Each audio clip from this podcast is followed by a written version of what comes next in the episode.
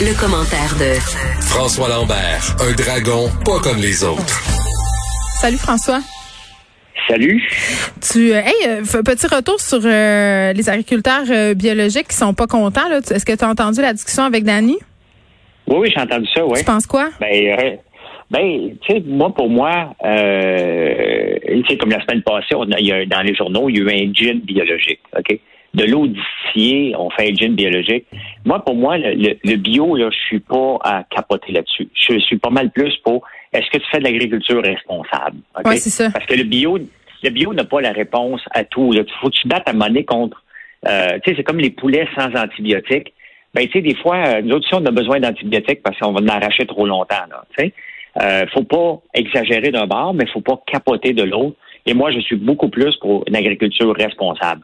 Oui, on, doit, mettre, regarde le, houblon, j'essaie de faire pousser du houblon biologique, ça ne marche pas. faut mettre des pesticides, sinon ils ne poussent pas. Euh, il y a toujours les champignons qui se pognent dedans, on perd les récoltes à chaque année. Mais qu'est-ce qu'ils faisait le monde avant? Il n'y en avait pas de pesticides, ils perdaient leur récolte, puis on n'avait pas d'agriculture de masse, tu vas me dire. Ben, c'était pas, c'était pas la même chose. On faisait de l'agriculture pour survivre. Hein? C'est ça. On faisait une chose d'avoine pour notre, euh, pour notre, bétail ou pour faire notre farine. On s'arrangeait pour faire notre gruau. Donc, euh, on s'arrangeait. C'était pour survivre. C'était pas pour en faire euh, de la monoculture comme on fait là non plus aussi. Il faut faire attention aussi avec la monoculture. Nous aussi, ça aussi, c'est pas tellement terrible. Mais pour moi, bio, OK, mais responsable. Moi, acheter quelque chose bio de la Californie, je te juge quand tu me ça Oui, à cause du transport. Ben, c'est parce que tu viens de tout tuer, tu sais, comme euh, le, gouvernement, le CAC, vont vient de déposer son plan vert hier. Et euh, bon, c'est intéressant. On parle beaucoup de l'électrification des transports, mais à la base, il faudrait comprendre le transport. L'étalement urbain vient quand même que tu es électrique, euh, ça coûte, il y, a un coût. faut comprendre pourquoi qu'on se transporte autant. Est-ce qu'on a besoin de se transporter autant hmm. à vouloir, avant de vouloir déplacer les voitures à, à, gaz vers une voiture électrique, une batterie une batterie au lithium, en ce moment, il faut que tu fasses au moins 90 000 km avec ta batterie pour que l'impact de gaz ne soit pas euh, aussi grand. Donc, euh, il faut faire attention des fois comme on, essaie de cacher un problème en en créant un autre. Euh, pour moi, oui au bio, mais pas à tout prix. Pas à tout prix. Bon, on se parle euh, de Bixi. Ben oui, parce que tu sais, quand tu veux noyer une nouvelle, là, tu fais comme des de presse comme Bixi a fait. je pensais que c'était le vendredi. Je pensais qu'il fallait que tu envoies ton communiqué le vendredi après-midi. C'est ça le truc. Ça aussi. Mais j'essaye de lire, puis tu sais, je, pense que je me je peux me considérer un gars habile avec les chiffres. Je lis le communiqué de presse et je ne comprends rien. Ça part, alors que nous venons de traverser une véritable tempête, nous sommes heureux d'annoncer que Bixi atteindra l'équilibre budgétaire cette année. Bon. Le gouvernement, la ville de Montréal a mis 40 400 000 dedans. Là, cette année, toutes les villes, je disais là-dessus ce matin, toutes les villes à travers la planète ont eu de la misère avec le vélo libre-service, sauf Montréal. Ils ont perdu de l'argent monumental. Bird a perdu de l'argent. Lim a perdu de l'argent. Mm-hmm. C'est dans, des entreprises privées. Et on va me faire croire qu'à Montréal, on a fait de l'argent. C'est quand on veut être transparent, Geneviève, c'est simple, tu déposes un état des résultats. Revenus, dépenses. Il en reste combien à la fin? C'est facile de dire on a atteint l'équilibre budgétaire alors qu'on ne dépose pas les chiffres.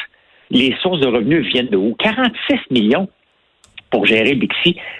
Il n'y a quand même pas eu 46 millions de revenus, là. C'est impossible, pas cette année. mais comment ils font pour euh, arriver à ça, alors? Ben, ils ne donnent pas les chiffres. Il va falloir attendre encore euh, qu'on fasse une demande d'accès à l'information pour voir les réels chiffres. On va dire, écoute, ça ressemble à de la, de la, comptabilité euh, imaginative parce qu'on n'en parle pas. OK? Non, mais c'est vrai. Non, mais c'est gros quand même ce que tu dis là. Ben, Geneviève, c'est parce qu'on ne donne pas les chiffres. Moi, là, je suis pas un comptable comme l'autre que tu connais, mais je suis un analyste financier.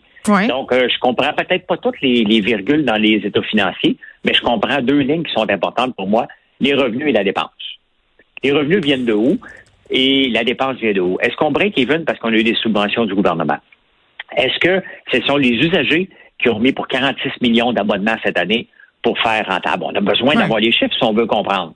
Et c'est ce qu'on comprend pas ici. La source de revenus, hmm. on ne le sait pas. On le sait que ça coûte 46 millions.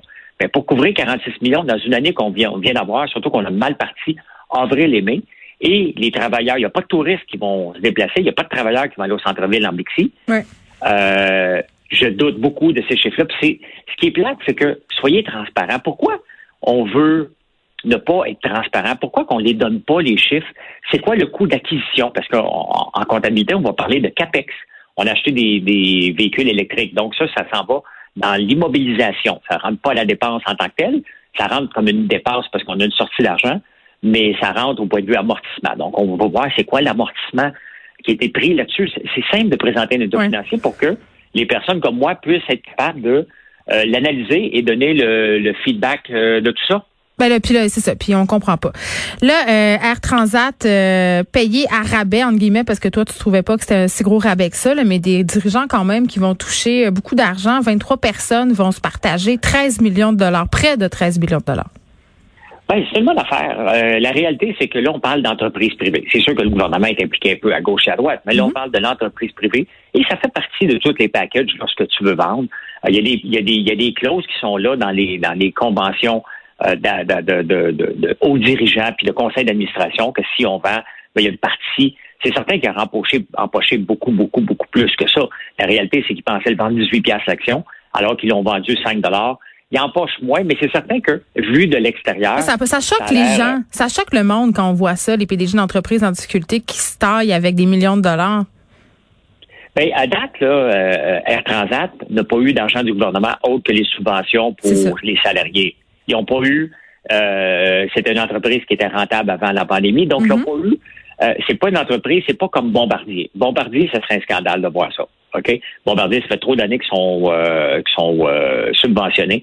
Là, on parle d'une compagnie qui s'est fait acheter par une autre et que ça n'a pas été bien. Euh, encore là, ils sortent avec un prix de consolation. Oui, parce qu'ils devaient toucher genre quelque chose comme 45 millions de dollars. Là. On est loin de ça. Là.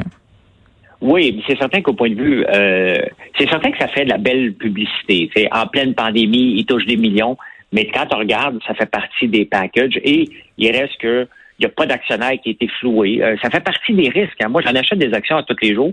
Il y en a que je gagne, il y en a que je perds. Mm. C'est le risque. On prend une décision. Je vais acheter cette compagnie-là parce qu'il y a un potentiel. Puis, oups, il arrive une pandémie. Il n'y a plus de potentiel.